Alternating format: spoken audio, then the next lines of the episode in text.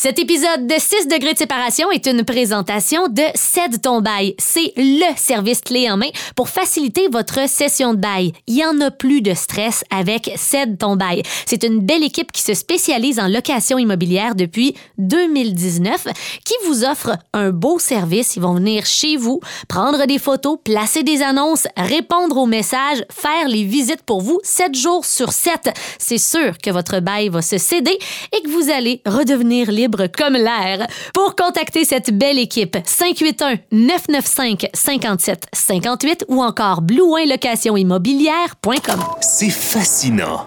Selon plusieurs experts, les 6 degrés de séparation seraient possibles, évoquant la possibilité que toute personne sur le globe serait reliée à n'importe quelle autre au travers d'une chaîne de relations individuelles comprenant au plus 6 maillons. Ce qui veut dire que... OK, OK, on a compris. Là. Chaque être humain est relié à n'importe qui d'autre par l'entremise d'au maximum 6 personnes. Effectivement. 6 degrés de séparation avec Élodie Derry et Mathieu Marcotte. Une présentation de 7 ton bail, un service clé en main qui facilite votre session de bail. Contactez-nous, blouinlocationimmobilière.com. Fait que ça part. Ça, ça part. Je trouve ça toujours très, très commences- difficile. Tu commences toujours demain. Ouais, fait que ça part. Fait que c'est là. Non, c'est parce que j'étais habitué de faire des, des émissions de radio, tu sais, puis euh, euh, il semble qu'un début d'émission de radio, c'est pas tout à fait la même affaire.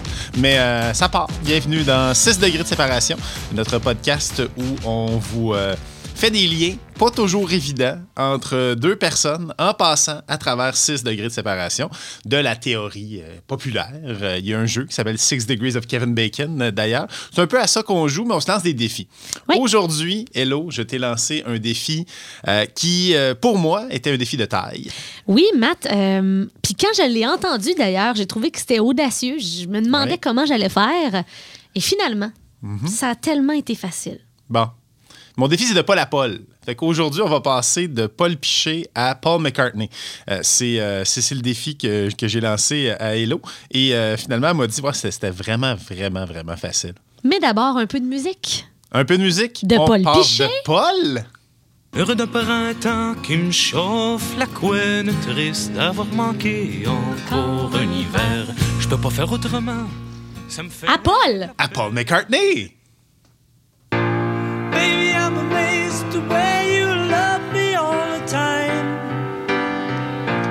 Maybe I'm afraid of. Ah, merci Mireille. Merci Mi- Mireille euh, qui fait notre job exceptionnel. Le chemin de Paul à Paul aurait pu se faire tellement, mais tellement rapidement, là, comme deux liens. Non, mais là, les règlements, c'est qu'on n'a pas le droit de, euh, de faire moins que six liens. Voilà, donc ça, c'est un des règlements. Alors, c'est la raison pour Ouais. laquelle je vais toujours bien passer par six personnes pour me rendre de Paul à Paul. Ensuite, bon, on se souvient, juste un petit rappel des autres règlements, on n'a pas le droit d'utiliser la même personne deux fois. Et si on l'a utilisé dans les épisodes précédents, on peut pas la réutiliser plus tard. Exactement. Ouais. Et on ne peut pas utiliser non plus les intervieweurs là, qui rencontrent plein de personnes. On peut euh, se servir de leurs amis, Mhm. par exemple, mais on ne peut pas décider, bon, ben comme euh, Reg Laplanche a déjà interviewé le chanteur des vulgaires machins, puis Joe and Jet, mais on peut pas les relier comme Non, ça non, non, ensemble. non, non, ça c'est trop facile. C'est trop facile. C'est trop facile. Mais là, euh, quand tu m'as dit, écoute, je pourrais le faire en trois liens, je me ben là, Non, mais je te le dis. c'est donc ben poche, finalement, mon défi. Non, non, mais ça va être le fun parce que j'en ai profité pour aller fouiller dans le, dans le rock québécois quand même, un petit peu, OK? Mais ce que je trouve le fun depuis le début, depuis qu'on fait ça, c'est que euh, on, on- on a toujours par la force des choses, une thématique. Ouais. Tu sais, par la force des choses, on va aller dans justement le, le rock québécois. On va aller euh, dans, à travers la filière Star Academy. Tu sais, on va aller par le. Moi, je passe par le cinéma euh, aussi. Puis c'est toujours le fun de faire des liens. Puis des fois, de faire. OK, le chemin, je m'attendais pas à ce que ça fasse ça, mais là, finalement, on est rendu. Oui, exactement. Puis ça fait beaucoup jaser d'ailleurs, hein, les, les épisodes depuis que c'est commencé, le podcast, puis tout ça. Puis comme ça a été facile, puis que ça peut aller très rapidement si on veut, je veux commencer par une petite anecdote concernant un épisode précédent. Elle est déjà dans le. Ça, se- est déjà en train de faire des recaps des autres épisodes? Non, mais je veux... Parce que c'est- parce que c'était trop facile. Non, mais OK, c'est une excuse, mais Ouais. honnêtement, j'ai eu une super belle conversation avec euh, Tony, qu'on salue, qui est un représentant publicitaire chez nous, chez Leclerc Communication, qui a entendu notre épisode où on passe de Jean Leloup au Dalai Lama. Et il s'est arrêté sur le personnage de Jean Leloup parce qu'il nous a entendu raconter à quel point c'est un personnage extraordinaire, extravagant, euh, imprévisible aussi. Pas nécessairement facile euh, de travailler avec lui. Ben justement, Tony, ça fait des années que lui, il travaille dans des stations de radio. Il a une, une très grande carrière, oui, en tant que représentant publicitaire, mais aussi, tu sais, organiser des événements et tout ça. Et à un moment donné, il travaille dans une station de radio dans les années 90 et il organise un concert, la tête d'affiche de cet événement radio-là, c'est Jean Leloup. On en voit de moins en moins hein, des événements où c'est Jean Leloup, la tête d'affiche, parce qu'on sait pas trop à quoi s'attendre. Mais on peut comprendre un peu pourquoi Ouais. lorsqu'on sait un petit peu plus qu'est-ce qui s'est passé lors de cette soirée-là. Tony est tout le temps bien habillé, tout le temps bien checké. Sa blonde est designer, tu sais. Tu vois le genre? Beau, beau, beau monsieur. Beau monsieur propre. Beau on, bonhomme. On est dans les années 90. Il devait être dans son prime, tu comprends? Hey, écoute, moi, j'envie sa shape aujourd'hui. Fait que dans les années 90, ça devait être incroyable. Ben voilà. Fait que Tony se pointe avec sa plus belle chemise, ben ben swell, pour ce spectacle où est-ce que Jean Leloup s'en va sur scène très bientôt. Et Jean Leloup commence à jaser avec Tony et spot sa chemise. Puis il dit, je la veux pour faire le show. OK. Et il refuse de monter sur scène tant et aussi longtemps qu'il ne porte pas la chemise de, De Tony. Tony. Tony, au début, il dit ben non, puis il pense un peu que c'est une joke. Ben tu oui. fais pas tout de suite, Ah, mais oui. Puis d'un autre côté, tu veux pas être le groupie qui donne ta chemise à qui le veut bien tu tout veux de pas être suite. non plus la raison pour, la- quoi- pour laquelle il n'y a pas de show de Jean Leloup. Ouais, ben là, c'est ça. C'est qu'il montait pas sur scène. Il, veut, il voulait rien savoir. Fait que, imagine, le gars qui travaille pour la station de radio était obligé d'enlever sa propre chemise. Là, j'étais comme, mais qu'est-ce que t'as porté de bord? Il dit, ben, un T-shirt de la station. Fait que là, t'as le T-shirt de Lui, ta station sur le dos. Ah, wow. Puis Jean Leloup est monté pour trois tonnes la scène. Après ça, il a décidé qu'il y en avait assez, qu'il s'en allait, mais il était signé pour la soirée, là, tu sais. Puis il a juste fait trois tonnes. Il a débarqué. Il a fallu encore argumenter avec lui pour qu'il remonte sur scène et Il qu'il fasse le veston. set au complet. un chapeau. fait que ça finit que grâce à la chemise de Tony, ce spectacle a pu Wow. avoir lieu. Mais j'ai tellement trouvé que c'était une bonne Ben, anecdote. Mais c'est le fun parce que c'est c'est l'idée du podcast. En fait, oui, c'est de faire des liens puis se donner le défi puis c'est le fun, mais c'est surtout de trouver des affaires puis euh, raconter des anecdotes puis raconter des trucs.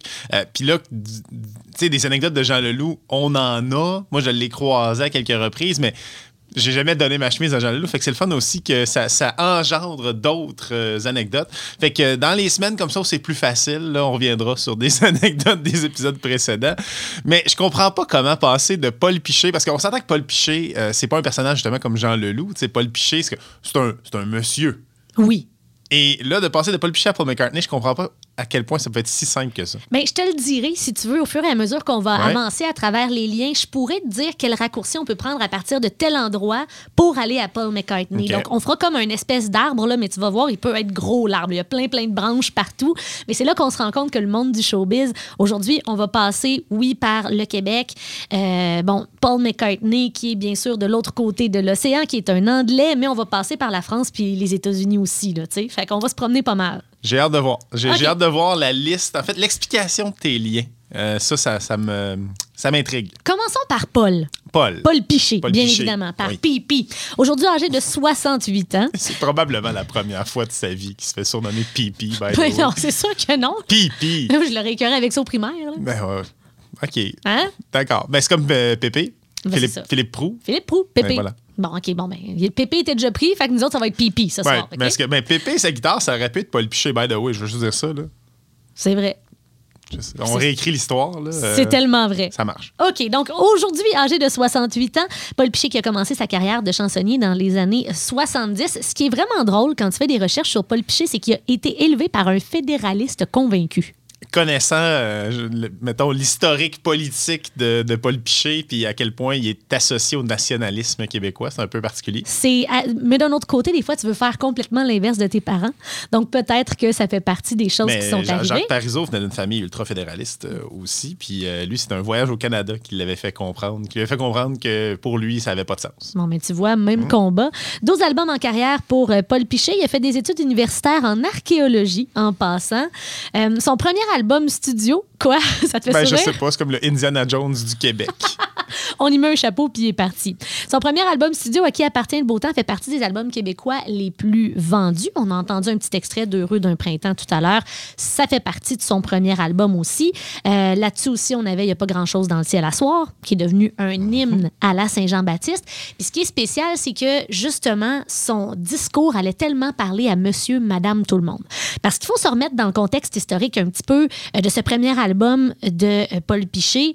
Comme je le disais, on est dans les années 70. Lui, il travaille sur cet album-là avec Robert Léger, Serge Fiori, puis Michel Richard. Michel, Michel Rivard? Michel Michel Richard. Richard? J'ai dit Richard, mais c'est Rivard, évidemment. Michel évidemment. Richard est arrivé, euh, est arrivé dans la pièce. C'est comme Vas-y, mon Paul. Allez. Ça aurait été malade. C'est la touche glam de Paul Piché, hein, qui est sous-estimée, mais euh, ça, ça vient de Michel Richard. Tout de suite, je te le dis, Michel Richard sera pas un lien dans Non, notre épisode. Mais éventuellement, ce sera un beau défi. OK. Euh, que Michel Richard soit un lien dans un, dans un épisode. Moi, j'aime beaucoup le personnage. OK, parfait. On fera de Michel Richard à Michael Jackson. Mais là, on parle de Michel Rivard. Oui, c'est Hey, J'ai une anecdote de Michel Rivard, mais il est, il est pas dans tes, il est dans tes liens? Il n'est pas dans mes Bon, liens, OK. m- mais on en parle un petit peu quand même parce qu'on va parler de Beau Dommage. Beau Dommage, ça a tellement été gros au Québec. Bien évidemment, on est juste avant le référendum de 80, mais Beau Dommage, ça a duré quatre ans. Fait que avoir tout ce bagage-là historique à travers le Québec, mais avoir eu une formation qui a été active pendant quatre ans, ça en dit gros sur l'importance du groupe à l'époque. Puis quand tu as deux des membres de Beau Dommage qui travaillent sur l'album de Paul Piché à la fin des années 70, juste avant le référendum, évidemment, ça mettait bien la table à avoir un des albums les plus vendus de l'histoire du Québec. Ben, c'est parce que euh, c'est ça, c'est le, le contexte historique au- aussi de. euh, tu sais, c'est une.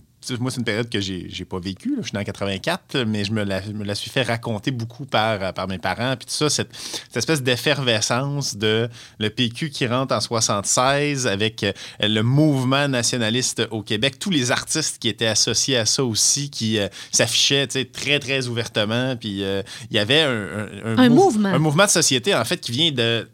La Révolution tranquille, mais qui, s'est continué avec le, gouvernement de René Lévesque, euh, nationaliste ou pas, là, le, le gouvernement de 76 à 81, c'est un des gouvernements qui a le plus fait avancer de dossiers de l'histoire du Québec. Et euh, finalement, ben, ils se sont fait, euh, ils ont mangé une volée au référendum, mais, Ouais. mais il y avait quand même un mouvement où 40% de la population a voté oui. tu sais.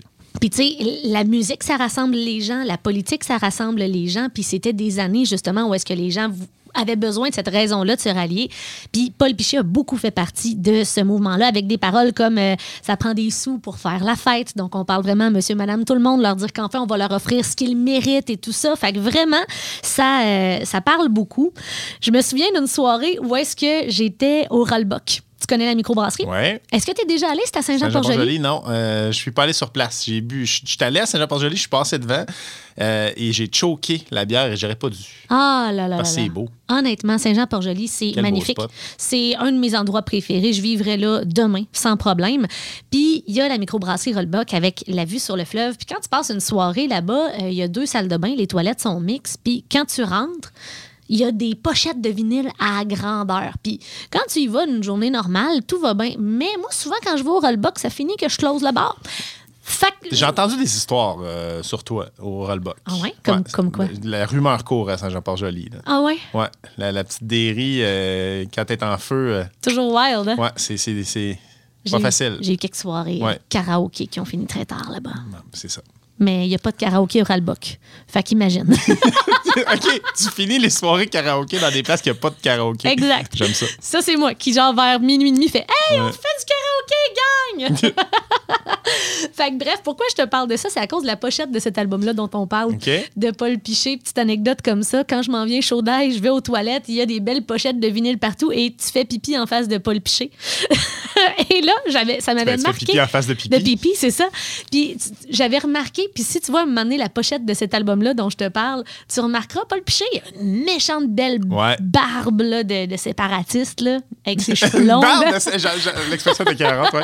avec ses cheveux longs, tout. Là. Ouais. Puis il y a comme la main dans sa, dans sa poche. Mais elle n'est pas dans sa poche, elle est vraiment dans sa, dans sa culotte. C'est vraiment drôle. Elle dans son dans jean. Sa ceinture, dans son jean. Oui, c'est ça. Fait que moi, j'étais sortie euh, au Ralbock avec cette pochette-là. Là, regardez, sa main, comme une maudite immature. Fait que bref, tout ça pour dire, vous remarquerez que cet album de Pipi, T'as vandalisé les toilettes du Ralbog. Moi, je l'ai, replacé. Ah, je l'ai replacé. Je voulais juste montrer à mes amis. euh, voilà. Fait que mon premier lien, c'est de pas le picher à Serge Fiori. Ah, OK, parce Ok. qu'il a travaillé sur l'album. euh, Serge Fiori, en effet, a travaillé à de nombreuses reprises avec ce cher Paul Piché et il est mon premier lien. Bon, fait qu'on va écouter un peu d'harmonium pour souligner ce lien avec Serge Fiori.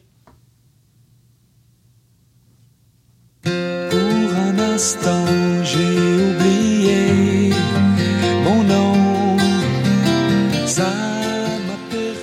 Serge Fiori. Un petit Serge Serge Fiori, un homme qui a été très marquant dans la musique québécoise, mais aussi qui a été très discret. Pendant 30 ans environ au Québec, on n'a pas entendu parler de Serge Fiori. Ouais, c'est ça, il sortait pas. ben, il y a eu Harmonium, il y a eu Fiori Séguin, euh, puis après ça, c'est il s'est vraiment éloigné des projecteurs. Puis, euh, tu sais, tu l'as dit tantôt, Beau Dommage, ça a été, euh, quoi, quatre ans? Oui. Euh, puis après ça, mais on s'entend que tous les membres, ou à peu près tous les membres de Beau Dommage, sont restés actifs dans le milieu de la musique. Michel Rivard avec euh, ses trucs en solo. Puis, tu sais, il, est- il y a- il y a eu beaucoup de Beau Dommage dans le paysage. Alors que Serge Fiori, pendant un bout, on se demandait, il est où Serge? Oui. Oui, exact. On se demandait, il était où? Serge Fiori est malade, en fait. Puis il est sorti à ce sujet-là dans diverses entrevues, mais après de nombreuses années. Puis quand on lui demandait, bon, mais pourquoi soudainement, Serge, tu décides de parler de ça, tu acceptes des entrevues avec différents journalistes, euh, de là à sortir des livres même sur sa vie et tout ça, la raison, c'est qu'il était tanné des rumeurs parce qu'il a tellement entendu d'affaires fausses à son sujet, des histoires de drogue, des histoires de. Il était plus capable de faire de la musique parce qu'il était tout le temps gelé, puis tout ça. Puis c'est pas nécessairement ça la vraie histoire. En fait, ce que Serge Fiori raconte, euh, il a pensé pendant longtemps qu'il était bipolaire. OK. Il a pensé pendant longtemps qu'il était dépressif. Mais tout ça date d'une petite pilule Ah! qu'il a pris au cégep. En fait, j'ai dit pilule, là, mais en fait, un cap de LSD qui se serait trouvé dans son verre alors qu'il était au cégep. Lui, c'est comme ça qu'il le raconte. Puis, il dit c'est un pourri qui m'a refilé ça. À ce moment-là, j'ai vraiment mal filé, j'ai fait un bad trip, puis on aurait dû m'amener à l'hôpital. Mais il n'y a personne qui l'a fait. Puis on a juste pensé que ça allait passer. Puis sur le coup, dans les jours suivants, ça a quand même passé. Mais c'est comme si cette journée-là, lui qui avait toujours été heureux, jovial, euh, facile d'approche, à l'aise avec les gens, il a commencé à faire de l'anxiété. Puis il a commencé à avoir un petit nuage noir au-dessus de sa tête qui l'a suivi ici et là. Et c'est devenu à partir de ce moment-là super difficile de rester concentré sur une chose, de vivre à travers les foules, de vivre à travers les gens, de prendre des décisions avec d'autres personnes. Et euh, à partir de ce moment-là, ben, c'est vraiment juste un... C'est c'est de la maladie mentale, c'est des problèmes de neurotransmetteurs. Ça se passe plus comme monsieur, madame, tout le monde dans sa tête. Mais on parlait pas autant de la santé mentale non plus dans ces années-là qu'aujourd'hui. Ouais, puis tu sais, il y a l'impact aussi de la, la, la drogue. Il y a des gens qui euh, font des psychoses après avoir fumé un bat. C'est c'est des trucs qui peuvent arriver. Il y en a d'autres qui prennent des trucs un peu plus forts. Euh, moi, je- écoute, c'est genre de conversation que tu as avec tes parents. Euh, tu sais, quand tu vieillis, puis à un moment donné, tu te rends compte que tes parents, avant que tu existes, ont eu euh, Une vie, hein? une vie, un. Et il y a des photos aussi qui existent de, ce passé-là. Et tu sais, moi, ma mère, c'était une, euh, bonne petite fille. Tu sais, euh, vraiment très, très calme. Et elle s'est amourachée d'un un peu d'un bum. Euh, Qui mon- est ton père? Mon père avait un petit côté bum. euh, et, euh, Mais ça te représente bien, je trouve. T'as comme les deux côtés. Ouais, ben, ouais, sauf que, mettons, quand est venu le temps d'hériter de, la collection de vinyles de mes parents, j'ai laissé de côté celle de ma mère, malheureusement. Désolé, maman, mais César et les Romains, ça me parlait moins que Black Sabbath, à, à titre personnel. Mais, mais mon père m'a déjà parlé de. Parce que, tu sais, les années 70, il a connu ça, puis ça, puis, tu j'ai demandé, là, de- le LSD, le- puis il dit, ouais, il dit, ah, ça, ces affaires-là, euh, je me suis tenu loin de ça. J'ai essayé une fois. Il dit, tu sais, quand, quand le plafond devient le plancher, puis que le plancher devient le plafond. Ouais. Il dit, moi, moi j'ai pas trippé. Puis c'est ce genre de truc-là aussi. Tu sais, on s'entend, on parle souvent de. Si t'achètes de la drogue actuellement dans, dans les rues, là, il y a peut-être du fentanyl dedans, c'est coupé avec n'importe quoi. Puis t- sérieusement, des drogues dures, tu sais pas ce que tu prends. C'est vrai. Tu le sais pas ce que tu prends. Je pense pas que tu le savais beaucoup plus dans les années 70. Non. Mais euh, en même temps, c'est sûr que ça fait en sorte que tu peux. Il y en a qui y a cette espèce de, de peur-là, puis des fois, quand on fait peur aux, aux gens, en aux jeunes en disant tu vas rester collé, tu vas rester collé là, tu vas rester pogné là-dedans, ça peut arriver. Ça peut arriver que ça fuck tes neurotransmetteurs à tel point que ça ça revient pas tout à fait. Fait c'est sûr que ça, euh, c'est un des trucs qui semble être, arrivé à, à sais, c'est- plate parce que c'est un des artistes les plus, les plus marquants de l'histoire du Québec. Puis lui, euh, tout le monde a l'impression qu'Harmonium, c'était une gang de gelés qui faisait juste euh, prendre de la drogue et consommer, alors que le premier album d'Harmonium, selon ce que Serge Fiori dit, il n'y a pas de drogue qui s'est pris dans la composition de cet album-là parce qu'il travaillait trop fort. Oh, ouais, hein? Ouais. C'est quasiment difficile de croire à ça, mais bon, c'est Ben, le c'est la période aussi, c'est le peace and love, C'est l'expérimentation, c'est l'amour libre, c'est toutes ces affaires, c'est Woodstock. Des grosses années, là. Ces périodes-là, c'est cette, époque-là, tu te dis, c'est sûr qu'il y a de la drogue dans le mix, mais euh, selon Serge il était trop focus, puis il y avait trop de, de choses à faire. En tout cas, la force créatri- créative et créatrice et, euh, derrière cet album-là, c'est pas la drogue. C'est C'était bien important pour lui, je vais le mentionner. À partir de 1985, Dor, donc, se tasse un peu de la vie publique. Est-ce qu'il y a des regrets par rapport à ça? Tu l'as dit, tu sais, si c'était pas de ça, que- qu'est-ce que Serge, Serge Fiori aurait pu continuer de nous offrir? Il a quand même été ingénieur de son, réalisateur de nombreux albums à travers euh, les années. D'ailleurs, c'est lui qui a travaillé sur un des albums de Pascal Picard. Mais c'est pas. Attends, attends, attends, attends. attends. Ok, Là, je viens, de, je viens de penser à quelque chose. Euh, elle l'a pas rencontré sur euh, euh, Les Pourris de Talent. Mm-hmm. Parce que quand elle a fait Les Pourris de Talent, Pascal Picard, quand ils ont sorti l'album, c'est Serge Fiori qui, euh, qui réalisait l'album, c'est Qui ça? réalisait l'album. Ok, je, je peux te prendre un petit. Je, je peux-tu te voler un petit deux minutes? Vas-y. dans, dans tes liens? Les Pourris de Talent. Oh là, mon Dieu, oui. c'est, il y a eu une saison, c'est animé par Isabelle Desjardins et les Denis Drolet. Et euh, le- C'était l'ép- l'époque pré-Mathieu Marcotte, là. Euh, oui, mais en fait, moi, je suis au cégep. C'est ça. Euh, j'ai plein d'amis qui ont participé euh, à- au pourri de talent. J'ai plein, je connais plein de monde qui ont, qui ont fait des pourris de talent. Et ça nous a. C'était la première apparition publique de ben du monde. Sais, Pascal Picard, la première fois que- qu'on l'a vu, quand on l'a découvert, c'est là. Euh, Pépé, Philippe Prou, euh, Pépé et sa guitare, il était là avec son groupe Flying Vomit. C'est Euh, vrai. il y a eu on a joué ça à la radio, nous André autres, hein? Sauvé. Ouais. André Sauvé avec son, son poème de Néligan repris avec plein de, plein de façons différentes. Le, oui, mon- la, fenêtre là. est un jardin de givre, là, puis que là, il partait. là. Luc Langevin. Ah, ouais. Luc Langevin, c'était au pourri de talent, la première fois que- qu'on l'a vu publiquement. Je le sais parce que moi, j'étais dans le salon avec mon coloc Justin et Justin qui fait comme. c'est mon cousin. ben non, ben non. Ah, c'est Avec malade. Stère, là. Euh, et, Mais et tu parles t'es comme- d'une cuvée impressionnante. Ah, c'est incroyable. là. Puis, euh, OK, on passe sous silence là, les nombreux artistes euh, qui ont sombré dans l'oubli depuis. Mais il y a quand même beaucoup d'artistes qui sont. euh, Trois gars sous sofa aussi, Ouais. qui, qui, qui est passé par là. Fait que, c'est plein, plein, plein d'artistes qui ont été découverts avec cette. Euh, cette plateforme-là qui était pré-YouTube, qui Ouais. était pré-réseaux sociaux, et c'était une autre façon de découvrir les artistes de la relève. Et finalement, ben, ça a juste fait une saison parce que je comprends qu'il n'y avait pas nécessairement un bassin si grand que ça de talent, mais c'était n'importe quoi. Tu avais un illusionniste comme, euh, comme Luc Langevin, tu avais des, des- de l'humour aussi, c'était pas toujours réussi, mais tu avais un paquet d'affaires. Puis moi, personnellement, j'ai adoré cette émission-là. Et il y a un album qui est sorti de ça aussi, une coupe de bonnes tonnes là-dessus d'ailleurs. Et il y avait un band de mon village, de Ah? Montebello. Ouais, les Chiens Sales, qui euh, faisaient la chanson euh, Va donc chier. Ben, je me souviens. Mange donc de la Hey, merde. moi, je fais. ben, ouais, ça, ok. C'est une chanson en passant. Ouais, oui, c'est une chanson, mais non seulement c'est une chanson, c'est même pas une chanson. À l'origine, c'est pas une chanson des Chiens Sales, c'est une chanson de Knocking Boots, Oh. qui était leur premier, leur, leur band avant, pas le premier, mais en tout cas, dans mon coin, moi, mes premiers shows que j'ai vus, c'était eux autres. Oh oui, c'est les amis de mes cousins puis de mes le oncles. terrain de baseball de Montebello. Exactement. genre. Et euh, eux faisaient plein de covers, plein de, plein de, de, de tunes originales aussi. Et la chanson cachée sur l'album des Knocking Boots, intitulée 148, c'était Va donc chier. Et moi, je faisais jouer ça à la radio étudiante. Tu te souviens tellement cho- de choses. Ah, mais faire jouer ça à la radio étudiante, c'était drôle parce que le Wow. surveillant sur l'heure du midi était comme un drôle, cette tune-là. J'étais en secondaire 2, puis je faisais une tune qui dit Va chier, mange de la merde. Ouais. Ah ouais, c'était, euh, c'était le bon temps. Mais, tu vois, c'était accrocheur mais parce que je, sans le tout l'historique puis de connaître les gars puis tout ça, je me souviens de cette tune là. là. Oui, mais imagine qu'en studio, il y a des gars qui ont dû enregistrer Va chier, mange de la merde avec Serge Fiori derrière la console. qui est comme Oh, c'était écœurant, les gars. Ça a l'air qu'il était bien smart. C'est malade. Mais je suis vraiment contente que, que, que mon lien avec Pascal Ah Picard ouais, ça m'allume.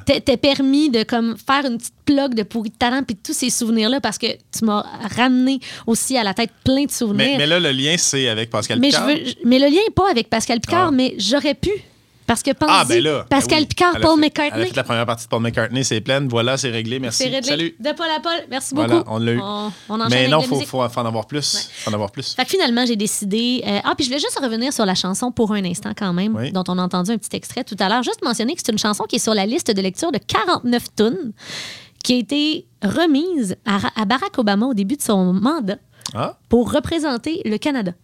Ben, Donc, il y a, il y a- bon choix. Ouais, il y a 49 chansons. C'est CBC Radio 2 qui a fait ça. Puis on dit, si tu écoutes ça, tu vas comprendre un petit peu mieux le Canada.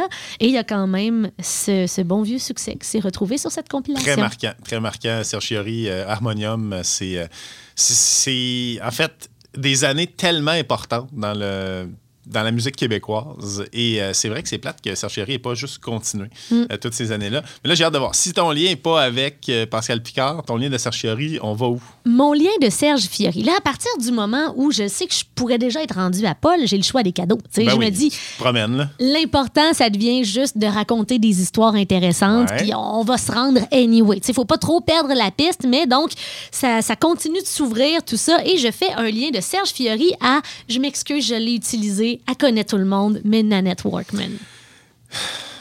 Dans un épisode où tu dis que c'est si facile, tu nous bloques tellement d'avenues intéressantes Je sais, pour la suite en Mais- utilisant tout de suite ta carte Nanette. mais j'ai déjà utilisé Fiori, Ouais. puis son histoire avec Nanette est trop croustillante, faut le raconter. OK, parfait. Fait qu'on y va avec euh, Nanette Workman avec un petit extrait audio.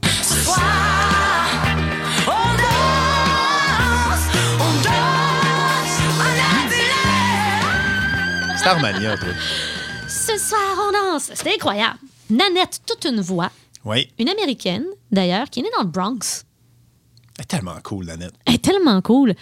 Elle était, ben, elle est toujours, mais elle était magnifique. tous les hommes tombaient en amour de Nanette. Ouais. Et Nanette tombait en amour de tous les hommes. Ah, c'est, c'est, c'est ça. C'est pour vrai les histoires. Il y, a pas, y a une, euh, y a un film à faire là. Y- Je sais pas s'il y a une biographie sur, sur Nanette, mais il y a clairement un film à faire. Moi, j'ai appris à la connaître euh, un petit peu plus euh, dans, dans Johnny Hallyday, le, le documentaire que j'ai écouté qui est sur Netflix sur Johnny. On pourra s'en reparler un petit peu. On va parler de Nanette. Comme je disais, elle est tombée en amour avec tellement d'hommes. Il y a tellement d'hommes qui sont tombés en amour avec elle. Pendant des années, elle a été en France. Donc, elle, Serge Fiori, puis Michel Rivard, Mi- Michel- même Michel Richard, elle est pas au courant. elle connaissait pas tout ça. tu sais. Fait que là, finalement, elle euh, revient, elle s'installe au Québec et en 1986, finalement, elle rencontre Serge Fiori. Puis c'est pas parce que elle, elle a déjà entendu parler de lui, c'est tout simplement parce que son chum de l'époque lui a dit pour ton prochain album, pour la réalisation et même la composition, guitare et tout, faut que tu parles à Serge Fiori. À ce moment-là, on est en 1986 et Nanette Workman est enceinte de son fils Jesse. Fait que euh, elle commence à s'installer en studio avec Serge Fiori et les deux passent leur journée ensemble à composer un nouvel album. Et c'est enceinte et en couple que Nanette Workman est tombée en amour avec Serge Fiori. Ah ouais. Avoue que c'est quand même croustillant. Ben, c'est quand même quelque chose là. Se sont rencontrés dans un restaurant au début, sont allés manger du chinois et euh, c'est comme Ce détail-là est magnifique. c'est malade, hein? Écoute, am- Nanette. tomber en amour euh, devant des, des egg rolls puis des ça. ribs. Carrément. Donc, ils sont allés manger euh, du chinois à Montréal. Elle dit Je l'ai trouvé très charmant. Ouais, avec son petit accent anglophone. Anglophone, Ouais. très charmant, très créatif. Et elle est tombée en amour. Donc, ils ont vécu une relation secrète pendant quatre ans quand même. Oh!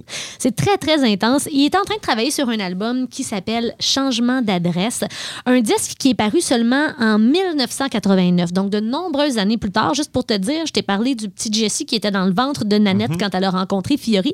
Mais finalement, le petit Jesse, il y avait trois ans quand l'album Changement d'adresse est sorti. Un, un album qui a comme sorti sur la fin de leur, euh, de leur relation. C'est vraiment triste là, comment ça s'est terminé. C'est que Nanette, elle avait été appelée pour aller jouer dans La légende de Jimmy Oui, qui est euh, une- un opéra rock. oui. J'allais dire comédie musicale, mais c'était des opéras rock dans le temps. Nanette Workman, qui est la, la parfaite là, candidate pour les opéras rock à l'époque, qui est en demande partout à travers le monde, s'en va en Europe pour la légende de Jimmy. Et c'est à ce moment-là que les deux décident de couper les ponts, mais tu comprends dans les entrevues que c'est plus Nanette que Serge là, qui, voulait que, qui voulait que ça finisse. Elle voulait absolument poursuivre sa carrière, faire rentrer de l'argent et tout ça. Donc, ça s'est terminé à ce moment-là. Et Serge est resté comme ça ici au Québec. Et changement d'adresse n'aura pas connu le, succès qui aurait été mérité selon Nanette. Elle continue de dire que c'est euh, vraiment une de ses plus grandes ré- réalisations musicales. Malheureusement, à cause du contexte, ben, quand on parlait de Nanette, c'était elle s'en va faire la légende de Jimmy. Fait qu'au bout de la ligne, on parlait pas du nouvel album, ça a comme passé dans le beurre. Mais euh, là, écoute, parce que là, il y a une coupe de notes euh, qu'on a ici et c'est juste drôle parce que tu as marqué Nanette Workman, on pourrait passer à John Lennon direct. Et se rendre à Paul McCartney. Donc là, à chaque, à, qu'à chaque étape, on pourrait aller direct à Paul McCartney à partir de maintenant. Oui. Mais, mais tu sais, sachant que je savais, savais pas que Nanette Workman avait fréquenté Serge Fiori, mais c'est quoi, elle a-tu euh, fréquenté John Lennon?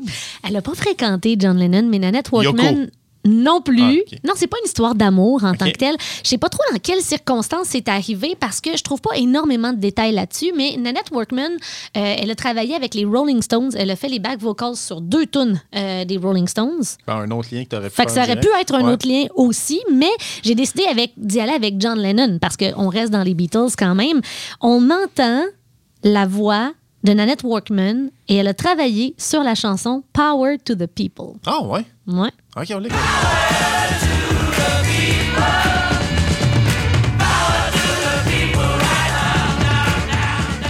On l'entend. On Ah l'entend oui. bien en arrière. Hein? On l'entend. Fait que là, on est passé de Paul Pichet à Serge Fiori à Nanette Workman. Et dans le fond, ce que tu me dis, c'est que le lien, c'est pas John Lennon. Non. Tu voulais juste te vanter que t'aurais pu passer par John Lennon. Oui, c'est parce que là, ça aurait encore été trop rapide pour se rendre à Paul on a- McCartney. OK, fait qu'on est juste Paul Pichet, Serge Fiori, Nanette Workman. On en a juste trois, là. Mais je me dis, tant qu'à passer par Nanette Workman, on va aller brûler notre Johnny Hallyday aussi. Ouais, ben là, oui, effectivement, effectivement. Puis en plus, je sais que toi, tu euh, écoutes, euh, tu as été écouté euh, justement Oui. la série documentaire. Euh, moi, je ne l'ai pas vu encore, mais ça a l'air que c'est passionnant. John Hallyday, c'est une légende en France qui. Tu sais, mon, mon beau-frère est français, puis j'ai demandé, Johnny Hallyday, c'est c'est quoi? C'est-tu le Elvis de la France? Tout quel ça? héritage il laisse, tu c'est- c'est un héritage assez mitigé dans le sens où il, c'est- il- il est pas cool, Johnny Hallyday. Il est un peu quétaine, Johnny Hallyday, mais en même temps, c'est devenu tellement un monument d'un gars qui remplit le Stade de France que c'est difficile de passer à côté puis de dire, oh, c'est quétaine, puis de, de le regarder de haut, finalement. J'ai beaucoup aimé euh, le documentaire. Quel- quelques courts épisodes, il me semble que c'est six. Euh, Johnny par Johnny, qui est disponible sur euh, Netflix, c'est sorti un petit peu plus tôt cette année. J'ai adoré ça parce que pour moi, Johnny Hallyday, c'était l'homme avec trop de chirurgie plastique qui a pas l'air de, vouloir vieillir. Ouais. Pour moi, c'était comme une caricature de lui-même. Je pense que l'image que j'avais était assez juste. C'est devenu ça aussi, tu sais, Ouais. quand tu es un personnage plus grand que nature, ben évidemment, tu il y a tellement d'artistes qui sont passés à travers ça. Je pense aux Beastie Boys. Les Beastie Boys, c'est une parodie des euh, frat party, puis euh, justement des gars un peu caves, puis tout ça, puis finalement, ils sont devenus ça pendant 3-4 ans parce que tu le parodies, tu le vis, puis le moment donné, la ligne est mince. Oui, c'est ça. C'est, tu- tu ris-tu vraiment de ça ou tu es juste en train Ou de tu profiter? ouais. C'est ça, la ligne est mince. Je pense que tu l'as bien exprimé. Johnny Hallyday, j'avais juste l'image de ce grand papa-là avec les lèvres refaites, tu sais. Puis, mais je me disais, pour que je connaisse son nom, il doit bien avoir fait quelque chose de bien. Et tu te rends compte que finalement, c'était pas un homme particulièrement cool. Mais tu te rends compte aussi d'à quel point il a souffert dans sa vie. Bon, pourquoi est-ce qu'on fait le lien de Nanette Workman à Johnny Hallyday? On va commencer par là. Je vous rappelle qu'on se rend de Paul Pichet à, Paul McCartney. Et qu'on a juste trois liens de fait, là. C'est ça, ouais, mais ça va bien, tu vas voir ça à la fin. Je vais, Ah, ça déboule, je ok, vais couper parfait. court, ouais, ouais, c'est ça. Donc, euh, Nanette Workman et Johnny Hallyday, ben, ils ont été en couple pendant, pendant de, nombreuses, euh, de nombreuses années, ou du moins, euh, où Nanette était l'amante de Ah, Johnny. ok, là, c'était- ouais. plus ou moins officiel, mais, mais en fait, c'est ça qui est fou. euh, pour ça, je disais que la carte nanette, c'est plate que. Tu moi, je me sens un peu floué présentement Ah, parce que ah, t'as ah, t'as sorti la carte nanette, je pourrais pas la ressortir après. Mais en même temps, je suis content d'entendre ces histoires-là.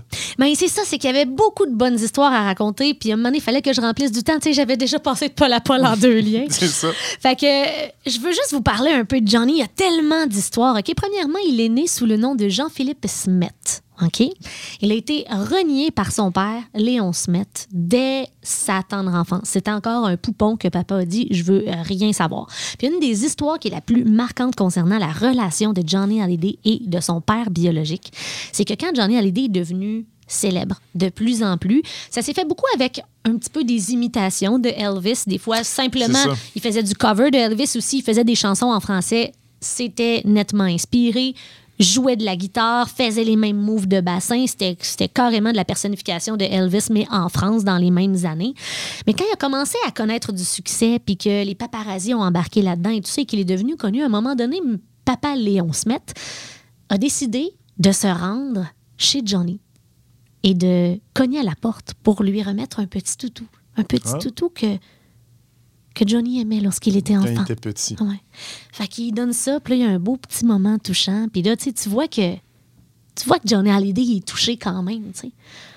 Mais c'était juste des paparazzis qui avaient payé Léon Smet pour avoir Ah, des photos de ce moment-là. T'imagines-tu? C'est donc bien Fait dégueulasse. que, tu sais, Johnny Hallyday, à un autre moment dans, dans ce documentaire-là, tu te rends compte qu'il est en entrevue, puis il se fait poser des questions, puis il prend toujours le temps avant de répondre, puis tout ça. Puis une des questions, c'est c'est quoi le moment le plus important de votre vie?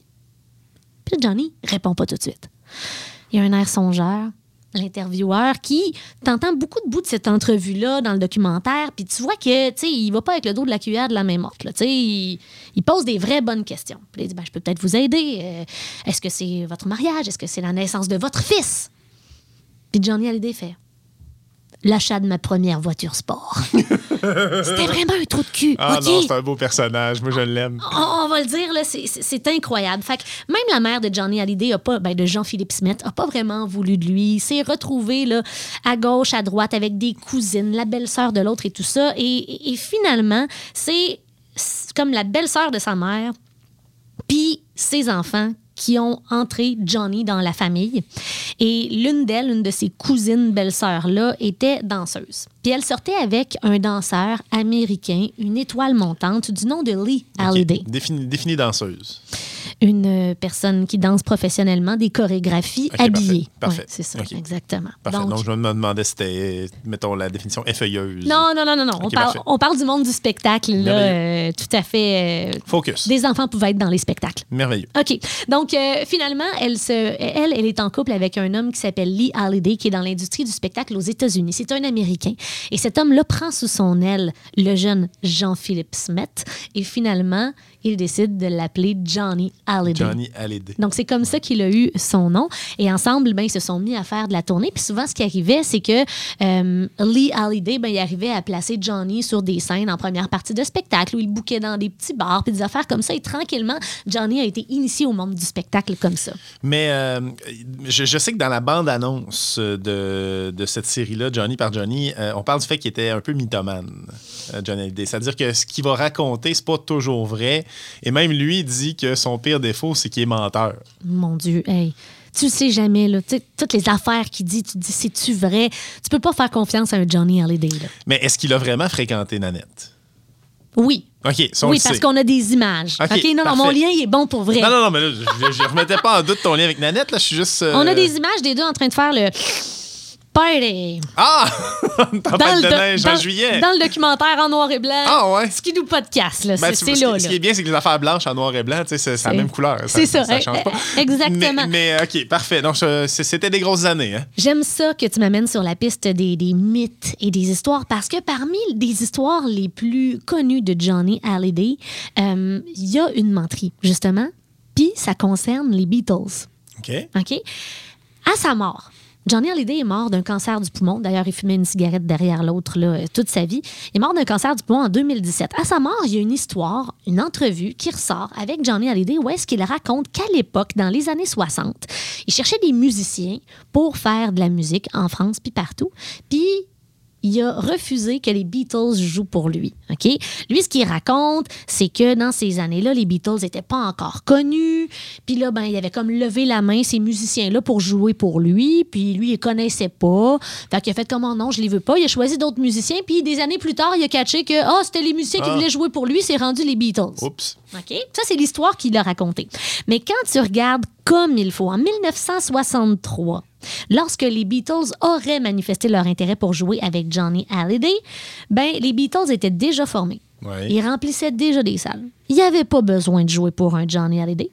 Puis en février 1964, Johnny Hallyday montait sur scène en chantant Quand je l'ai vu devant moi, ou si tu préfères When I Saw Her Standing There, qui est une chanson des Beatles, qui a repris en français. En français. Puis après ça, ben, en entrevue, il disait que dans ces années-là, il les connaissait pas, puis il leur crachait dessus un peu. Tu sais, fait que- OK, ouais, OK. Le côté bon mythomane qui, qui ressort aussi. Oh, ouais, c'est vraiment un bon exemple. Euh, quand même, on réalise que Johnny Hallyday connaissait les Beatles, si bien qu'il y a de nombreux articles réels qui racontent que après la mort de Paul McCartney, pas de Paul McCartney, pardon, de Johnny Hallyday, Non, tu l'es pas, là. non, non, non, il est encore là. D'accord. Après la mort de Johnny Hallyday, Paul McCartney a, a raconté aux différents médias euh, avoir pris le temps d'aller se recueillir sur la tombe de Johnny en 2018. Donc, Johnny Hallyday est mort en 2017.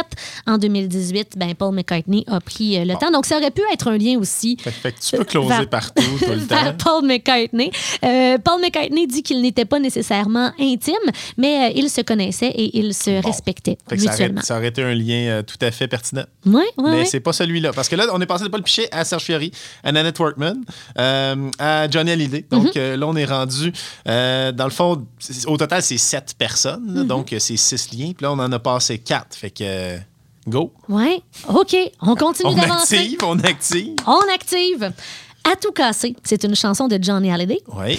Et euh, il y a un personnage très important du monde du rock qui joue sur cette chanson. Juste avant de te révéler c'est qui, on va aller écouter un extrait de la chanson. À tout casser.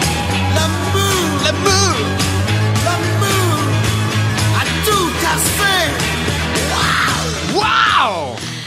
tout casser, c'est Ah, une, j'aime ça. c'est une chanson du Tout cassé! Pierre français, L'amour! Johnny Hallyday. C'est sur euh, la bande originale d'un film de John Barry qui s'appelle aussi À tout casser. Et euh, Johnny Hallyday joue dans le film aussi. Fait qu'encore une fois, un petit calque de Elvis. Hein? D'ailleurs, Ouais. euh, Johnny Hallyday a fait son service militaire comme Elvis. Il a été dans des films comme Elvis. C'était vraiment un modèle. C'est vraiment un calque qu'il a recréé, mais du côté euh, français. Mais dans le film À tout casser, il y a, euh, ben, dans la dans la trame sonore, en fait, dans la chanson qu'on vient d'entendre, il y a un solo qui est joué par un artiste qui s'appelle Jimmy Page De Led Zepp? de Led Zepp. Mais voyons donc. OK, on, on écoute le solo.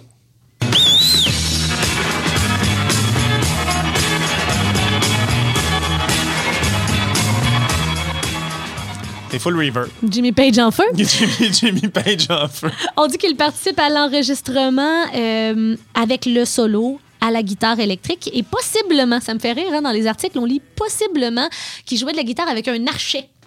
Ben écoute, ça sonne un peu weird, mais euh, c'est comme tout dans le. Cette tune est weird en général. Ouais, là, ouais. Parce que ça part sur des espèces de délires musicaux, comme ça, ça revient. L'amour! L'amour! Que c'est! Puis là, tu te dis, bon, est-ce que finalement, c'est juste comme Johnny Hallyday a enregistré les paroles, puis Jimmy Page était là dans une autre, euh, dans, dans un autre moment au studio pour faire le solo sur la tune? Peut-être, OK, mais ils ont travaillé ensemble sur deux chansons. Ben là- Et une autre chanson de Johnny Hallyday qui s'appelle Psychédélique, puis c'était vraiment une collaboration entre les deux. Donc, de Johnny à Jimmy Page, c'est un autre de mes liens. Fait qu'on est rendu à Jimmy Page dans ton lien de Paul à Paul, de Paul Pichet à Paul McCartney. Euh, Jimmy Page, bien sûr, euh, guitariste légendaire de Led Zeppelin. D'ailleurs, moi, si on parle de Led Zeppelin, on va en écouter un extrait.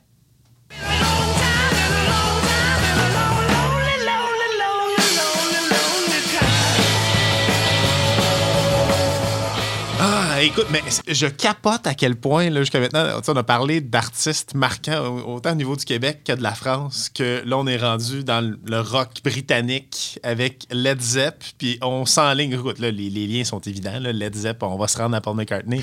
Je comprends que le défi n'était pas si dur que ça. Non, non, non. Le défi était pas super grand. Je me suis quand même dit, bon, faudrait que j'aille à Paul McCartney. Je peux passer de Jimmy Page à Paul McCartney. Ils se connaissent. Ils se connaissent, mais tu te rends compte qu'ils se tiennent pas vraiment ensemble. Ah, fait que là, toi, non, je refuse ce lien. De toute façon, ça t'en prend un autre. C'est à cause du règlement. Ouais, c'est ça. Fait que là, on se rajoute une autre étape. Je repartirai pas pendant 8 Ça heures. fait là. une demi-heure qu'on jase pour aucune raison parce qu'on avait réglé le dossier. On fait du temps. On fait du temps. On fait du temps. depuis une demi-heure. Fait Non, mais c'est super, c'est super intéressant pour vrai. Fait que je suis allée à Ringo Starr. Ah, c'est. Ben, ben, le- tellement, on a juste. on- au moins, t'es pas passé par John Lennon et Ringo Starr. On a juste scrappé deux des quatre Beatles jusqu'à maintenant. Oui, c'est ça. Fait que, je nous, je nous ai laissé quand même euh, de la marge de manœuvre pour qu'on explore les Beatles à nouveau à un autre moment. Euh, pourquoi j'ai choisi Ringo Starr? Ben là, c'est parce que j'aurais eu le choix des cadeaux encore une fois. Je pense que je l'ai dit 12 fois depuis le début du podcast. Mais Jimmy Page a joué à de nombreuses reprises avec Ringo Starr. Puis quand tu regardes aussi sur les médias sociaux, ils ont plein de photos ensemble. Entre autres, il avait fait une super belle euh, collaboration collaboration très remarquée lorsque Lil Richard est décédé. Ils ont fait euh, un spectacle hommage à celui-ci où est-ce que les, deux se sont, se, sont gâtés. Bon, guitare, drum, tout le kit. Puis dans les événements mondains, si Ringo Starr chill avec quelqu'un, ça va sûrement être Jimmy Page. Fait que t'as plein de photos d'eux autres dans plein d'événements. C'est des amis. Donc, là, ce, lien, lien-là est naturel. Donc, euh, Paul Piché à Serge Fiori à Nanette Workman, Nanette Workman à Johnny Hallyday, Johnny Hallyday euh, à Jimmy Page, Jimmy Page à Ringo Starr. Et là, évidemment, le lien à Paul McCartney est excessivement facile à faire. Ils ont été dans les Beatles ensemble, mais je sais pas si tu as vu le documentaire Get Back. Oui. C'est long. Ah! C'est excessivement Mais long. c'est hot. Ça dure quelque chose comme 7-8 heures Ouais. euh, au total, les trois épisodes, mais c'est incroyable d'avoir accès à ces images-là puis avoir la création et comprendre quelque chose que euh, moi, j'avais une conception erronée des Beatles. Moi, je pensais que John Lennon était difficile. C'était difficile de travailler avec John Lennon, que c'était une tête forte, puis que c'était lui puis Paul qui se pognaient tout le temps parce que c'est deux têtes fortes puis ils composent ensemble. Alors que c'est pas ça qu'on remarque. Puis on s'entend, ça, c'est enregistré vraiment vers la fin des Beatles. Euh, et euh, Let It Be, euh, et c'est le dernier album. Euh, y a, euh, ils ont fait Abbey Road par la suite, mais tu sais, ça, c'était vraiment un projet. On revient au rock, euh, on, on enregistre ça ensemble. Euh, puis tu te rends compte d'un paquet d'affaires comme du fait que si le claviériste euh, Billy Preston vient pas euh, dans le projet, ça se peut qu'il n'y ait pas de Il y a pas projet. de projet. Il a vraiment relancé tout le monde. Et le plus cool de la gang, c'est Ringo. C'est vrai. Ringo, il est juste là. Il est là. Le matin, il arrive, il est là. Il est assis en arrière de Il son est là, drum. assis derrière son drum, puis il attend. Hey, on travaille dessus, les gars? Euh, Puis là, des fois, les gars se sonnent un peu. Puis, puis Paul, il fait part de toute là, son idée, puis tout ça. Puis là, là, il part tout, tout, tout, tout, tout, petit- fait il son drum petit- un petit peu en arrière. Puis tu je sais que les drummers, là, tu sais, Ringo Starr, c'est- pas le plus grand drummer, mais en même temps. c'est il- comme à la mode de dire que Ringo Starr Oui, il est c'est un drummer qui s'effaçait derrière des chansons phénoménales. Donc, tu sais, t'sais, Travis Barker aurait scrappé une des Beatles, là, Oui. en faisant des espèces de passes trop compliquées. Puis en voyant les autres têtes fortes, puis en voyant justement les images privilégiées du documentaire Get Back, tu te rends compte que tu pouvais pas mettre quatre personnes trop non, plus Non, non, fortes c'est ça, là-dedans. exactement. Mais tu te rends compte que John Lennon, c'est un gars qui est juste vraiment relax. qui C'est pas nécessairement facile de travailler avec parce que euh, Yoko Ono est là, mais on a l'impression que Yoko Ono a créé plein de tensions alors qu'elle est juste là. Ouais. Elle est juste là. la gosse. Le- Non, elle est juste là. Non, moi- moi- hey, je suis pas d'accord. Ouais. Moi, honnêtement, j'étais en mode, voyons, là, euh, leave Yoko alone, ça doit pas être si pire. Puis depuis que j'ai vu le documentaire, je suis comme, maudit qu'elle gosse, elle est tout le temps elle là. qui a brisé les Beatles. Puis Non. Paul McCartney, il dit. Il dit, il se jase, puis il, dit là, là, je sais que ce qui va sortir, c'est c'est parce que John est tout le temps avec Yoko. Puis ils vont dire que c'est pour ça que les Beatles sont séparés, alors que c'est pas ça. C'est George Harrison qui était tanné.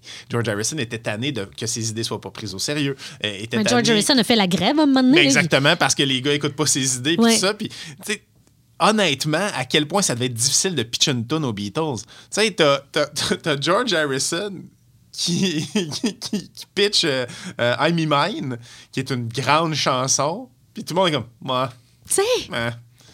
T'as, Paul qui est en train de, de pianoter un peu. Ah, euh, mais moi, je tripe sur Paul. là. Ouais, mais tu sais, t'as, Paul qui, vu qui ça, est en train de, de- de composer, mettons, Get Back, Let It Be, devant une indifférence assez généralisée. En plus, Ça me fait capoter. je sais, je sais, moi, ça me fait triper. Les moments que je préfère, c'est justement quand Paul s'installe, puis il commence à jouer une toune.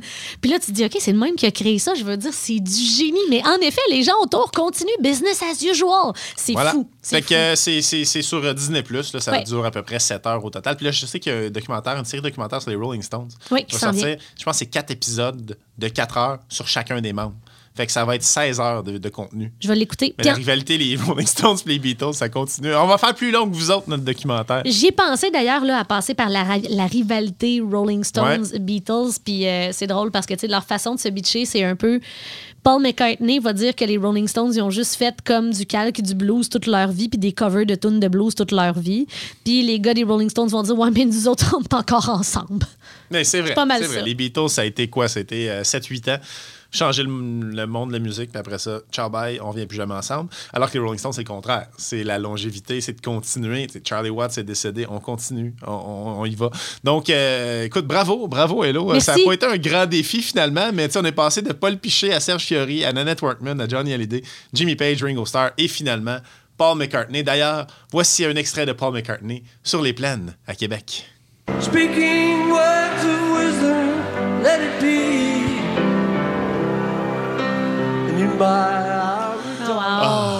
Hey voilà. merci, Bravo, bravo, Hello. Plein d'affaires super intéressantes. C'est super le fun. C'est, la raison pour laquelle je trouve ça le fun de faire ce podcast-là et pourquoi ce podcast-là existe. C'est pour se perdre dans des euh, anecdotes et dans des informations qui sont pertinentes ou pas, mais surtout intéressantes. Donc, c'est euh, trippant.